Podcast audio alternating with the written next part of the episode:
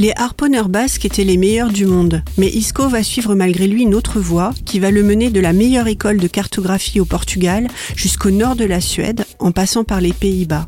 On le suit cartographe royal, otage, espion, chef d'expédition scientifique, fugitif pourchassé par les dévots suédois. Olivier Truc partage pour notre plus grand bonheur son amour de la Laponie et de l'histoire.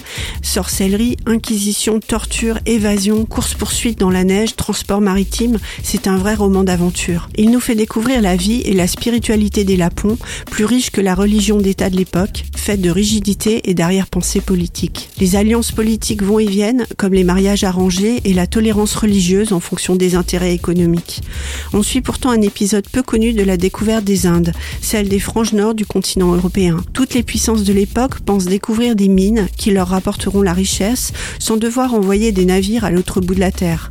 Comme dans d'autres régions du monde à la même époque, les autochtones seront convertis, dépossédés de leurs terres et exploités comme main-d'œuvre. Le cartographe des Indes boréales d'Olivier Truc est un roman palpitant à découvrir dans votre bibliothèque ou en poche chez votre libraire préféré.